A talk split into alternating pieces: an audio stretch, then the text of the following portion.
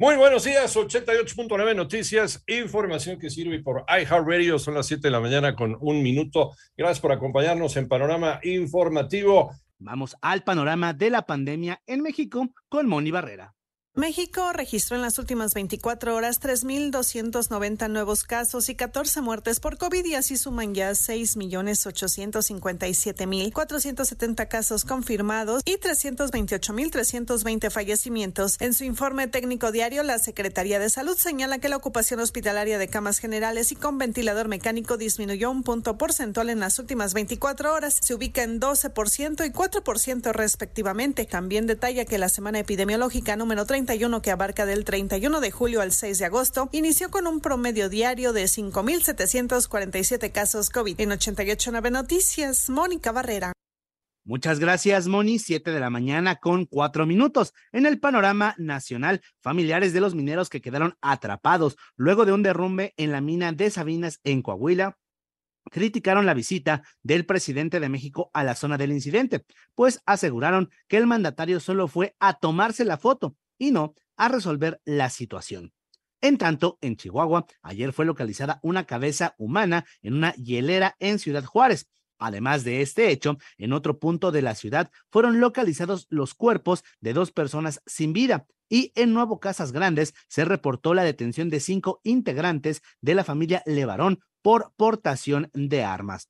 Por otro lado, Roberto N., alias El Borrachito, es el presunto responsable del asesinato del periodista Ernesto Méndez, quien falleció durante un ataque perpetrado en un bar de la Sierra Prieto, en Guanajuato. Fue detenido esto lo informó la Fiscalía General del Estado. Y un tribunal invalidó la condena de 40 años de prisión que se le impuso a Daniel Arismendi López, López el Mocha Orejas, y a su hermano Aurelio por secuestro y otros delitos. Esta resolución no implica que los hermanos Arismendi vayan a recuperar su libertad, solo les otorga que se les dicte una nueva sentencia.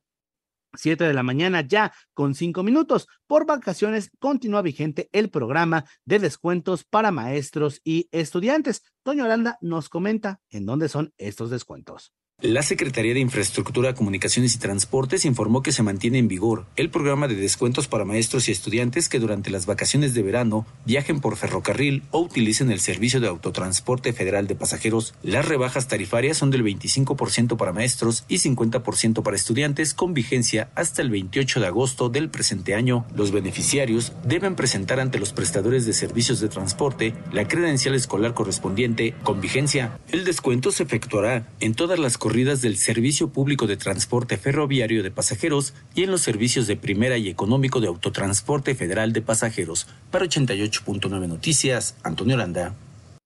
Siete de la mañana con seis minutos vamos al panorama internacional. El presidente de Colombia, Gustavo Preto, dijo en su toma del cargo que la guerra contra las drogas fortaleció las mafias y debilitó los estados e insistió en que debe cambiarse la política antinarcóticos en el mundo. En tanto, el presidente de Ucrania, Volodymyr Zelensky criticó el silencio de Amnistía Internacional sobre los ataques de las tropas rusas en la planta nuclear de Zap Zaporilla y solicitó nuevas sanciones contra Rusia por crear tal amenaza global. Por otro lado, el incendio desatado en un depósito de combustible de Matanzas en Cuba suma ya un muerto y 15 desaparecidos. Además, se habría afectado a un tercer tanque.